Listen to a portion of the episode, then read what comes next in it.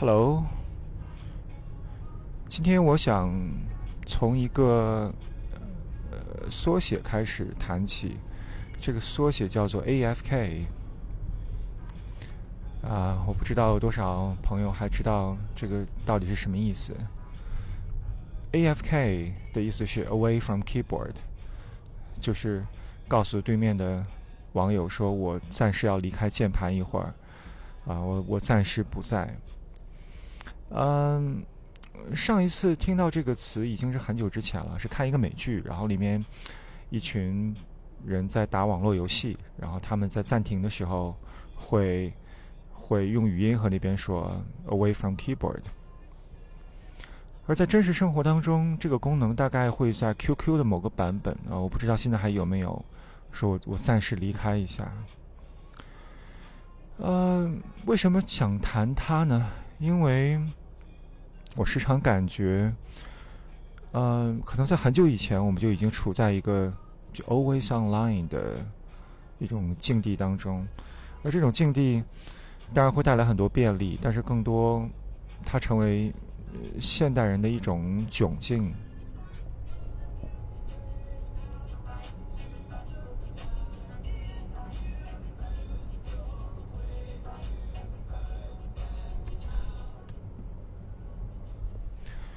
如果你年纪稍微大一点啊，像我一样，你一定还记得，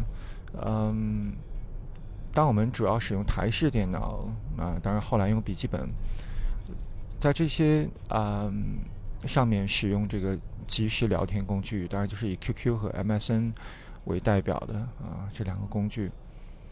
嗯，那个时候。我们的这些在网上的聊天的所有的行为，其实都是可以有一个非常明显的、明显的终结点。这个终结就是当我们离开电脑的时候，当我们离开键盘的时候，away from keyboard。那么，当我们离开的时候，我们就安心的去做其他的事情，而回到电脑前，我们就呃比较专心的去在聊天。所以在这个切换当中，它主要是两种。情境，而现在的状况就完全不一样。呃，现在我经常有的时候在等公交车，或者说等地铁，嗯，偶然抬起头来，啊，偶然从我的屏幕上离开，然后环顾四周，发现大家都在低头看着那个各自的闪亮的屏幕。这种状况，嗯，会让人觉得非常有一种电影感，嗯。当然，这个偶然抬起头的人，无论是我还是可能各位也有这样的体验，会让你有一种众人皆醉我独醒的感觉。嗯，当然这只是一种幻觉啊。呃，因为你想一想，你大概在这个之前的几秒钟，你和你看到的这些人也一样，是吧？都是在都是在完全沉浸在那个屏幕当中。这让我想起了最近一个图片，就是当呃 Facebook。更名成 Meta Metaverse 之后，有一个流传的很广的图片，就是啊，像在一个剧院里啊，嗯，然后所有人都戴着那个那个 VR 眼镜，然后呃，朝向一个方向，然后啊，马克扎克伯格从后面走过来，只有他全场只有他没有戴这个眼镜，只有他没有在元宇宙当中，然后他非常带着一种诡异的微笑，你也懂的哈。呃，扎克伯格的那种特别像机器人的笑，然后从后面走过，这个是我特别害怕的某种未来，就是当我们的注意力可以随意的被一家或者说几家公司垄断，而这个拒绝或者说啊不情愿、不愿意去去做啊进或进入到元宇宙的人，可能会。在某种意义上被被 marginalized 被边缘化，嗯，那么这个未来当然是可怕的。所以回到这个 away from keyboard，嗯，away from keyboard 在那个时候不是某种呃我们现在使用的像屏幕时间啊这样的一些注意力管理工具。它不是一种媒介素养，而是一种由于技术的特性带来的你不得不去做的一件事情，那就是你当你离开了你的 desktop 或者你 laptop，那你的这个上网的动作就结束了。而这种感觉确实让我非常怀念，嗯，因为它意味着人和人的关系，在人和人的互动的这个方式上有很大的不同。这个里面有一些我们已经非常稀缺的美德，在我看来，比如说等待，比如说发呆，因为现在我我不知道我上一次发呆是什么时候，因为我们现在发呆就是对着屏幕，在对着非常充裕的信息。漫无目的游走之间，去放松自己的，或者说去麻木自己的神经。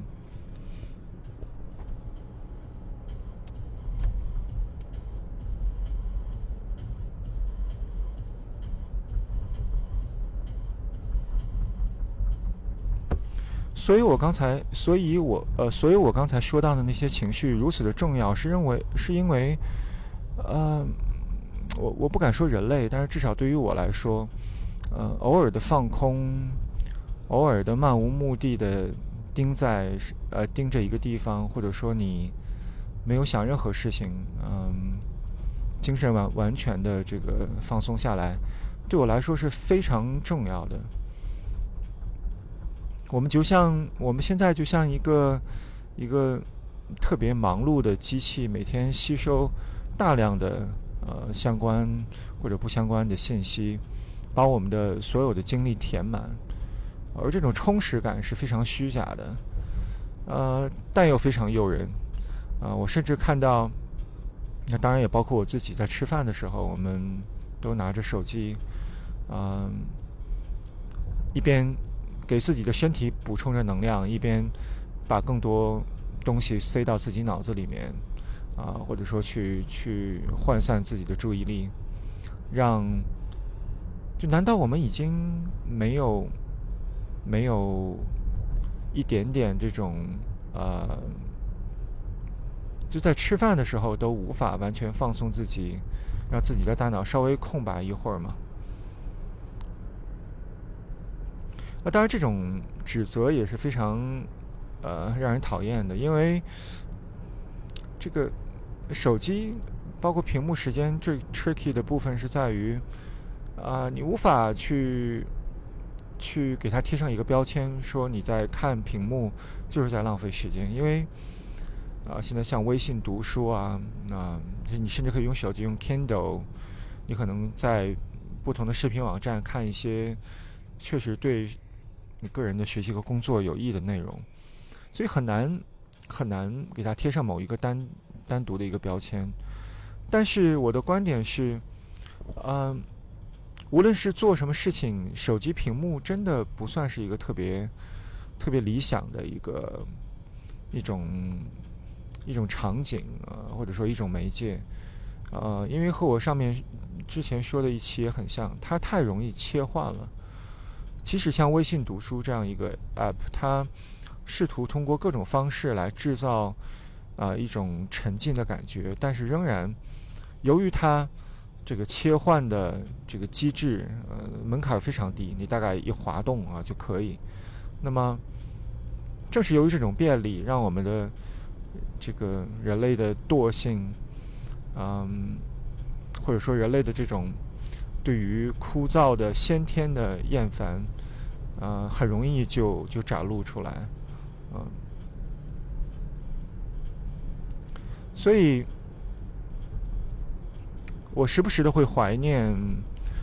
我们使用 Away from Keyboard 那样的时代。那我会怀念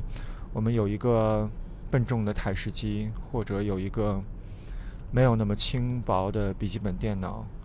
啊，当我们在啊这个按下那个电源键的时候，啊，我们可能一天的工作，或者说我们使用电脑的时间就开始了。而最后我们会有一个关机的动作。啊，其实到了笔记本的时代，关机这个动作已经变得蛮罕见了。嗯，而在台式机哈，你每天都要去去把它关机，然后时不时的它会提醒你说你要重启啊。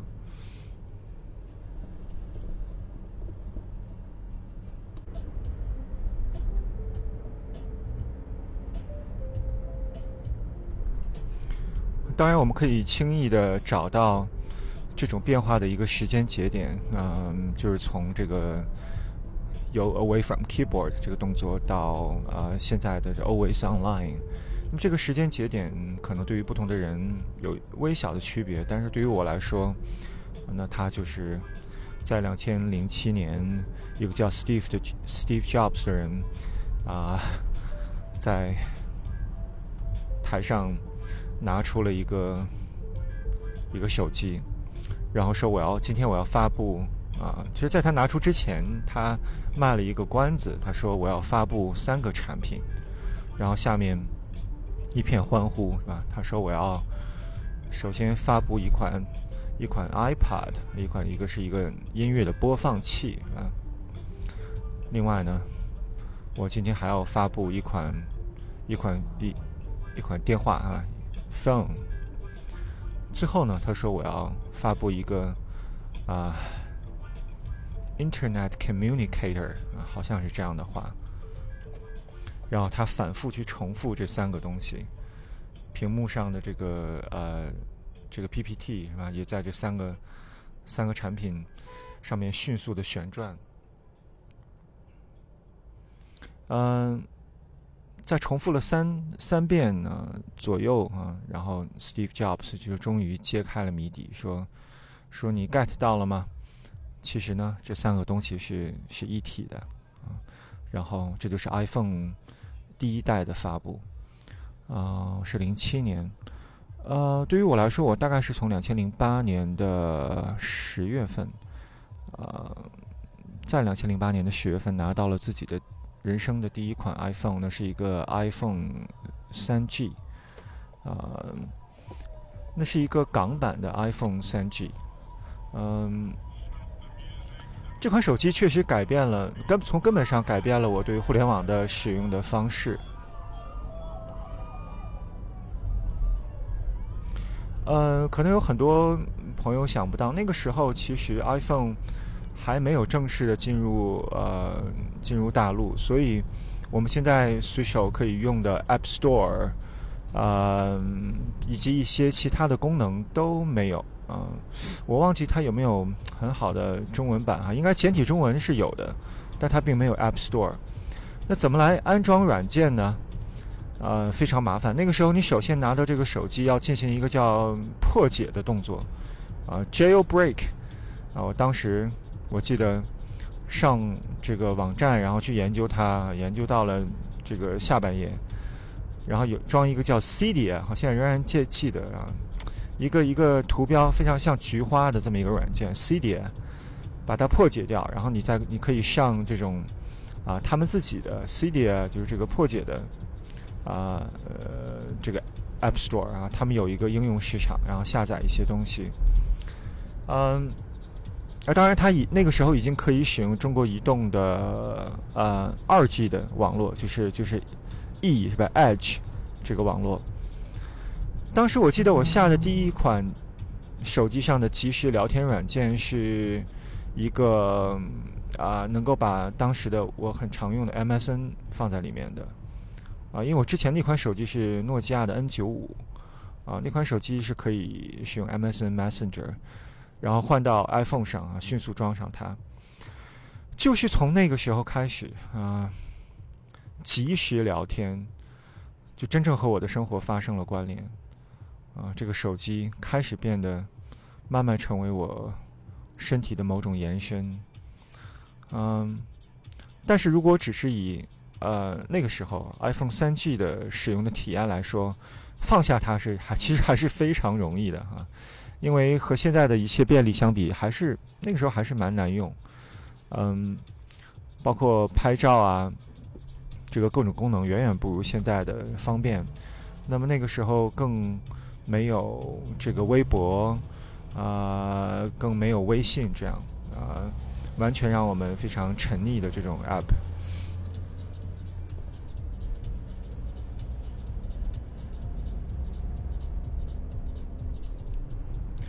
那造成我们当下的这种 always online，另外一个时间节点，那当然就是微信的发布。嗯，我仍然清楚的记得微信之前或者说前微信时代，我的这种使用手机的体验和现在是完全不一样的。嗯，那个时候，嗯，想要去与彼此沟通，那当然有我之前说的 MSN Messenger。那么更多的时候，我们会用呃中国移动的这个呃短信，呃，甚至会偶尔使用 QQ。但是无论是哪种，它仍然是一个你用用了之后就，嗯，那当然 MSN 是因为我受受限于我的那个手机性能，好像它切入到后台之后，它就不会随时提醒你。只有当你进入到那个 app，当你主动点到它，它才会一股脑儿的把所有的你未读的消息推送给你。和现在微信这种及时的推送，然后有一个什么信息栏儿哈，这个提醒栏是完全不一样的逻辑。所以，微信是一个划时代的产品。嗯，我甚至都已经有点记不清它是什么时候发布的啊，大概是在二零一一年、一二年左右。嗯，甚至那个时候安装它都不是一个一个特别特别。popular 的选择啊，因为，呃，就只是听说哈，做这个 QQ 的同一家这个公司做了一款一款产品，嗯，啊，大家就真的是抱着试一试的心态，嗯，那么当然在过，当然在之后的几年，呃，我慢慢就发现这个整个生活就被裹挟，就包裹在这个软件里面，嗯。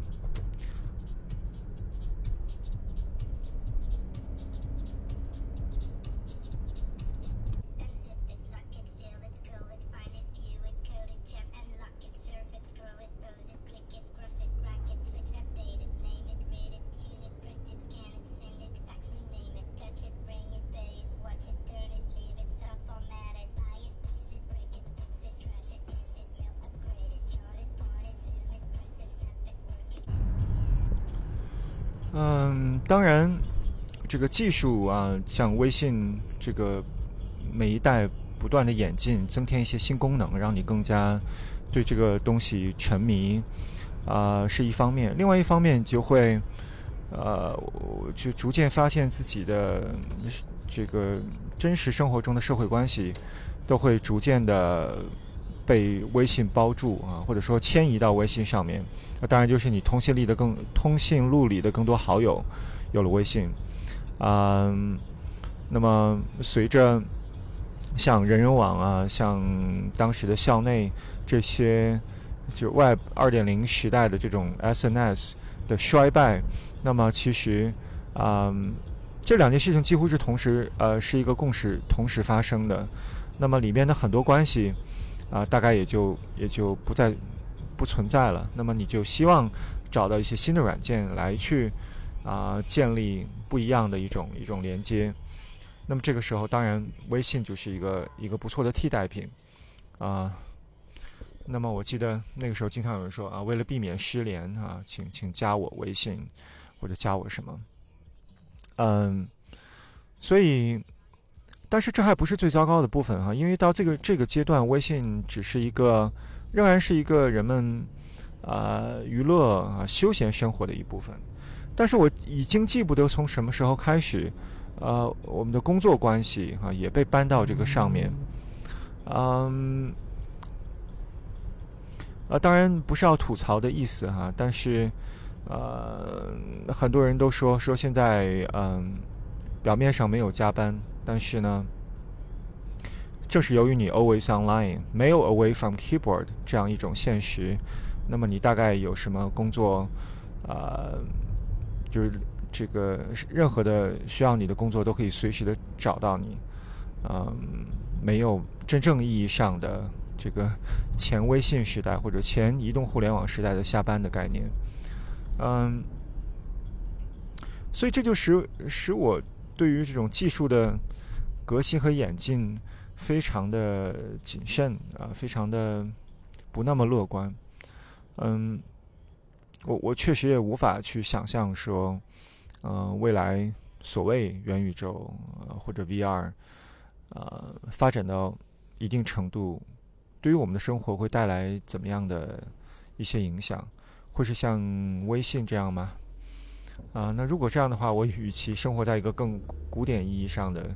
时代啊，嗯。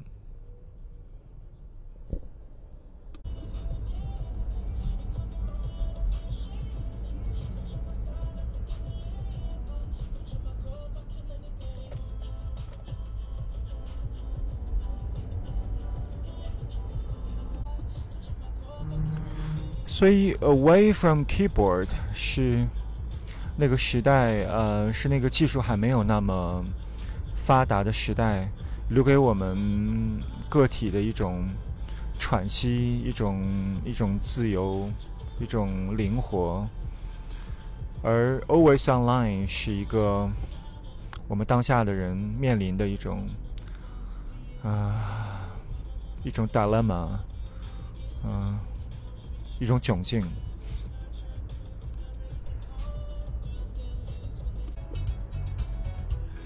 嗯，好，今天我们的聊天就到这儿了。啊，现在你们听到的是 Daft Punk 的，可能是代表作吧，《Get Lucky》。只不过这个版本是和 Pharrell Williams 啊一起合作的。